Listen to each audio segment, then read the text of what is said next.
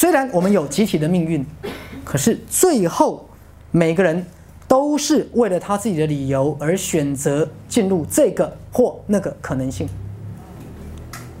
好，这里再举个例子哈，我之前跟大家说，我前阵子才看一部电影叫《大法官》嘛。那刚刚有讲过哈，赛事心法用来看电影实在是非常好了哈。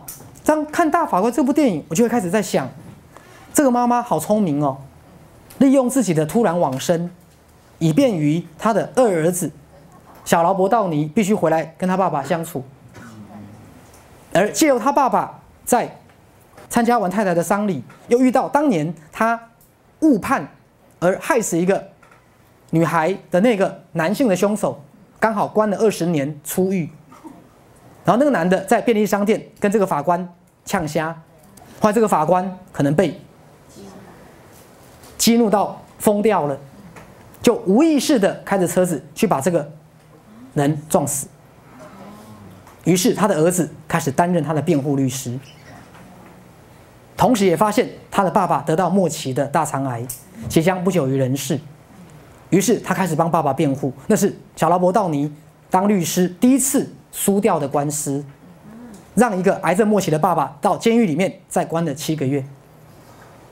各位，当你在任何可能性的时候，你抱怨没有用，你要问为什么？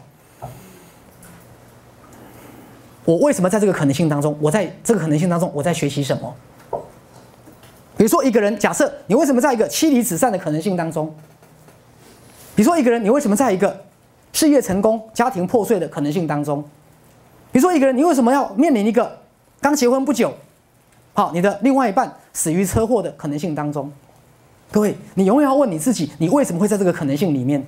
各位听懂我在说什么吗？因为你在每个可能性里面都有它的意义跟理由。你为什么在这个可能性而不是那个可能性？各位了解吗？对啊。你永远要问理由，因为你在每个可能性里面都有一个潜意识的理由，但是你不一定知道。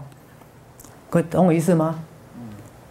比如说那个小劳勃道尼的爸爸，他为什么会在一个干了几年、四十二年的法官，好，最后自己被判过失杀人，被判进监狱关了七个月？为什么一个西北大学第一名毕业的律师的儿子，回来帮爸爸辩护的第一场官司？就是他这一辈子的第一场输的官司。各位，他们为什么在这个可能性里面？你有没有看到其背后灵魂伟大的计划？灵魂做的每一个安排都不是意外跟巧合。各位，听懂我在说什么吗？去抱怨你现在所在的实相没有用，去问为什么才有用。你们一定要撞破墙，也要问自己：我为什么在现在这个可能性里面？因为你明白了，你为什么在这个可能性里面，你才能做 reality change。你必须明白，你为什么在这个可能性里面，你才能转换实相。所以你会常常问自己一个问题：我在目前这个可能性里面，我的目的、意义跟理由是什么？有没有？对这个问题非常重要。